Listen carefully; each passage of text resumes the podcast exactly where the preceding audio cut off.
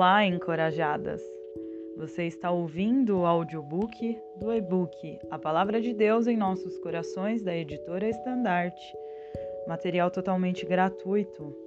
Estaremos lendo página 3 e 4. Escondi a tua palavra no meu coração para eu não pecar contra ti. Salmos 119, 11.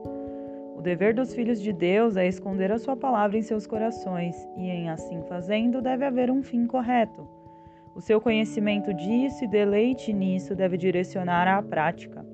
Um dever e necessidade prática dos filhos de Deus é esconder a palavra de Deus em seus corações. Vejo isso confirmado por uma ou duas escrituras, abre aspas, não se aparte da tua boca o livro desta lei. Antes medita nele dia e noite. Josué 1:8. Abre aspas, aceita, peço-te, a lei da sua boca e põe as suas palavras no teu coração, fecha aspas, Jó 22, 22.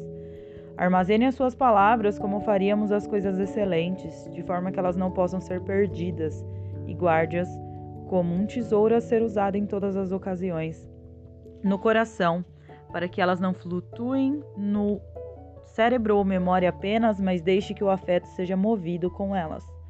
A palavra de Cristo habite em vós abundantemente. Colossenses 3,16.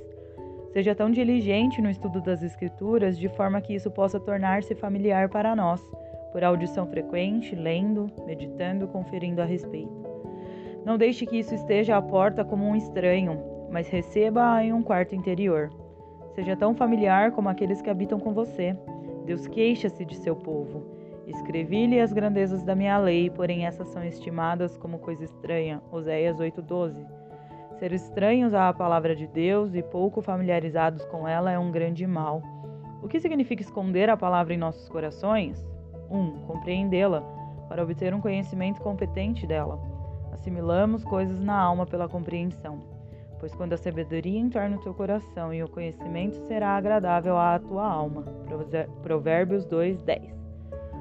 2. Quando for consentida pela fé, a palavra é firmada no coração pela fé. Caso contrário, logo se desvanece. A palavra da pregação nada lhes aproveitou, porquanto não estava misturado com a fé naqueles que a ouviram. Hebreus 4:2. 3. Quando se é gentilmente entretida. Cristo queixou-se: Procurais matar-me, porque a minha palavra não entra em vós. João 8:37. Os homens são tão possessos com a luxúria e com o preconceito que não há espaço para a palavra de Cristo.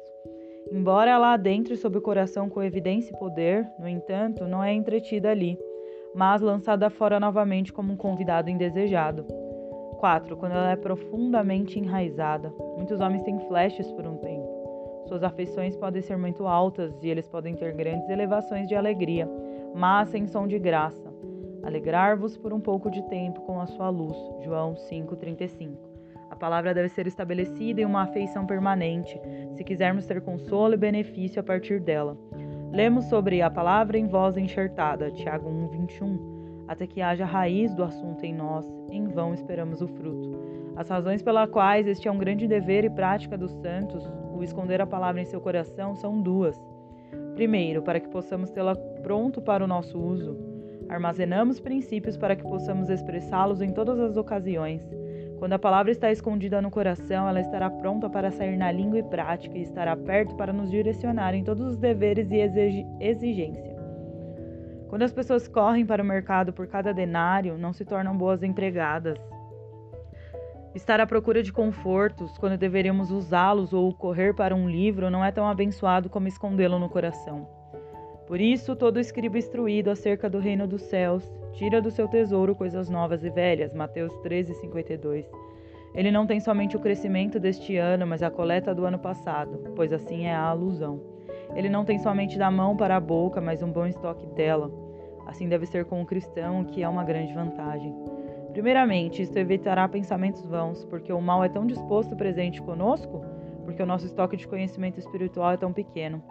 Um homem que tem um bolso com mais centavos de bronze do que peças de prata, mais facilmente tirará centavos do, do que xelins, seu estoque é melhor. Assim, os pensamentos vãos serão mais propensos a nós, a não ser que a palavra habite ricamente nossos corações.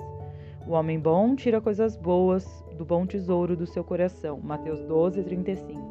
As operações dos nossos espíritos são como o nosso tesouro e estoque. A mente trabalha sobre o que encontra em si mesma, como um moinho mói o que for colocado nele, palha ou milho. Portanto, se quisermos evitar pensamentos e reflexões de vaidade durante o dia todo, devemos esconder a palavra em nossos corações. Em segundo lugar, quando você está sozinho e sem ajuda exterior, o coração suprirá você com questões de conselho, ou conforto, ou repreensão. Meus rins me ensinam de noite. Salmos 16, 7.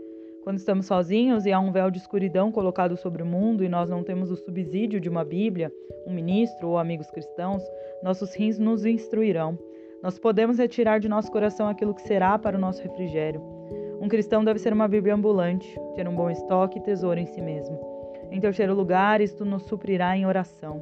Esterilidade e magreza de alma é um grande defeito, que os filhos de Deus muitas vezes queixam-se. Uma grande razão é porque a palavra de Deus não habita abundantemente neles. Se o coração fosse muitas vezes exercitado na palavra, as promessas elevariam o nosso coração em oração ampliariam nossas afeições e seríamos mais capazes de derramar o nosso espírito diante dele.